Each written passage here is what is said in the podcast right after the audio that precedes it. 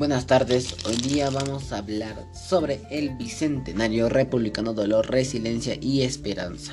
Soy Diego y hoy día yo les estaré dando esta nota. Bueno, la historia es una pesadilla de la que estamos intentando despertar. Es una de las potentes sentencias de James Joyce que puede ayudarnos a poner en perspectiva la discusión en torno a nuestro Bicentenario. El que desafortunadamente estará marcado por un evento inédito. Una, una, pandemia mundial que ha paralizado el planeta mostrando nuestras enormes carencias. Así como también la tercera apuesta por la vida que ha marcado la historia del Perú. La pregunta que ronda en la mente de muchos es, ¿quién está de ánimo para celebrar en medio de una emergencia sanitaria los 200 años de una república agrietada que hace agua por todos lados?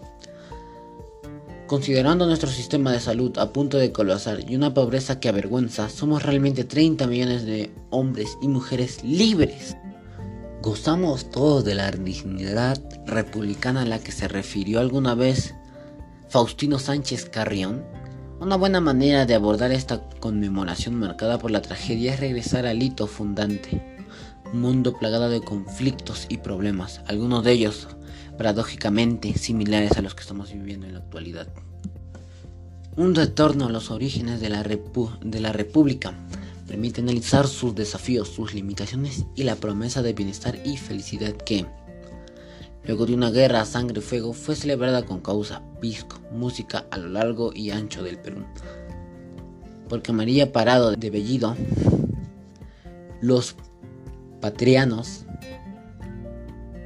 guerrilleros de la Sierra Central o el valiente chorrillano José Olaya tenían un sueño en su mente, una suerte de horizonte esperanzador que dista de esta enorme desigualdad y frágil institucionalidad que nos interpela diariamente porque atenta contra la democracia, base fundamental de la republicana moderna que nos merecemos. En 1821, el general San Martín no solo debía enfrentar al ejército del rey, sino una terrible epidemia que diezmó a soldados que cruzaron los Andes para liberar primero a Chile y luego el virreinato del Perú. El batallón 4 de Chile desembarcó con 16.700 plazas y quedó reducido a cuatro efectivos. Los valerosos granaderos a caballo y cazadores murieron por centenares, incluida su oficialidad. ¿Qué enfermedad atacó a los miembros de la expedición libertadora en vísperas de declarada la independencia en la capital de, del poderoso virreinato? El general Tomás Guido la denominó una terciana y disenteria, de lo cual ni San Martín logró escapar. Luego de solicitarle ayuda en dinero y medicinas a Bernardo O'Higgins, el libertador le confesó mi salud está sumamente abatida. Antes de ayer me levanté después de siete días de cama. La epidemia, la epidemia perturbó de tal modo al recio militar que escribió Estoy loco, créame usted de buena fe, que alguna vez me encontró desesperado y he estado pronto diría atacar al enemigo y aventurar la suerte en una acción decisiva para salir cuanto antes de este infierno. La adversidad que rodeó el evento histórico cuyo bicentenario estamos a punto de celebrar fue enfrentado valerosamente por médicos de la talla de el del afroperuano José Valdés a punto de quinina cremor, tártaro e incluso agua del mar. Valdés luchó junto con Diego Paroicien y Guillermo Giraldino contra una peste que fue cediendo unos meses antes de la ceremonia del 28 de julio de 1821 en Lima. Sí, una vez ve, si uno ve el colorido cuadro pintado por Daniel Lepian Lepianí, no es posible imaginar que la fanfarría limeña fuera precedida de tanto dolor, desesperación e incluso mortandad. Tal como ha ocurrido a lo largo de nuestra afligida historia republicana, luego de la proclamación vino la instauración del protectorado, la lucha entre republicanos y monarquistas, la expulsión del poderoso ministro Bernardo Monteagudo la renuncia de San Martín, la instalación del primer Congreso Constituyente, la llegada de Bolívar y el triunfo en Ayacucho el 9 de diciembre de 1824.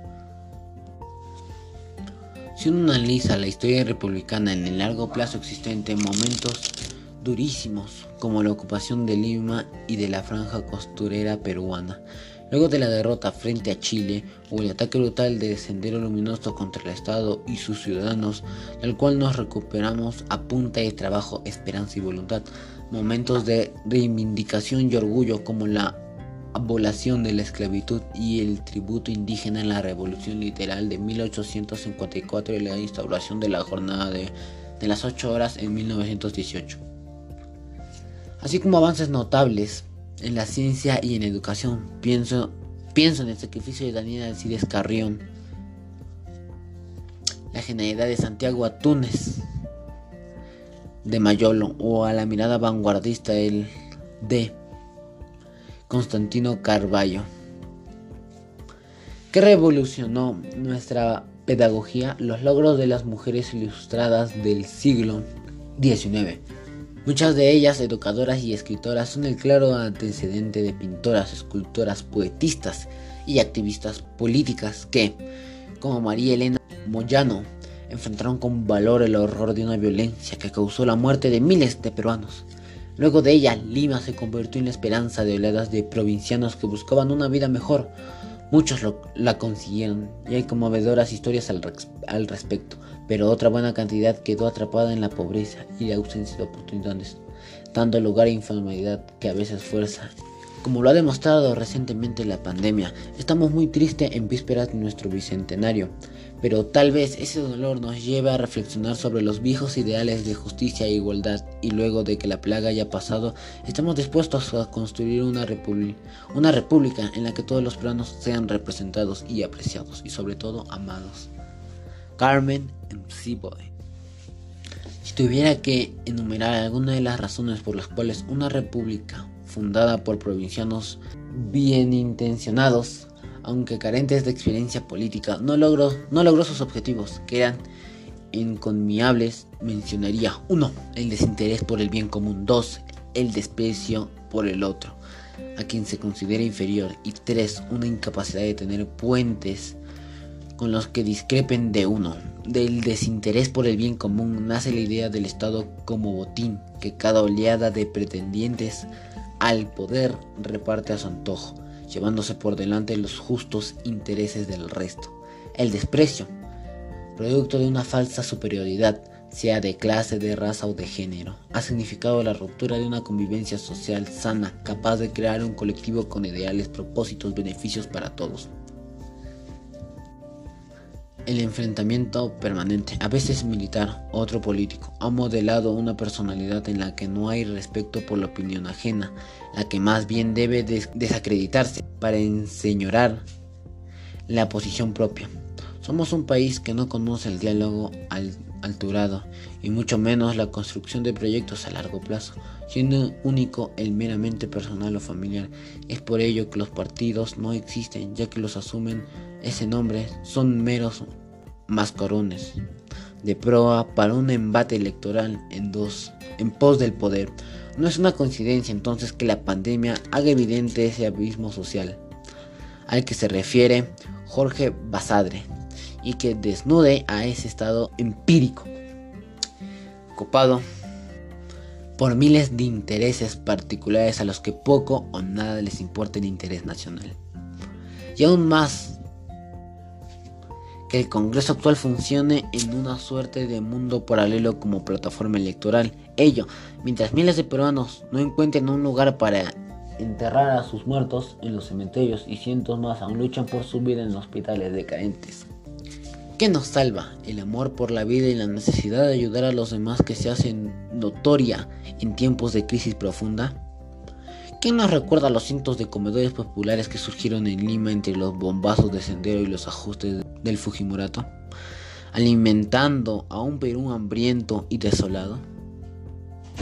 Yo veo surgir ese mismo espíritu en esta pandemia, durante el cual conmueven el alma a los jóvenes enfermeras y enfermeros, embarcándose en los aviones camino a Iquitos, algunos de ellos portando la bandera del Perú a los doctores desprotegidos que siguen dando la batalla en cada hospital de Lima y provincias. Y me viene a la mente el recuerdo de Juan Bustamante abogando por las comunidades puneñas o de Miguel Grau, dando a batallar a pesar de las divisiones internas.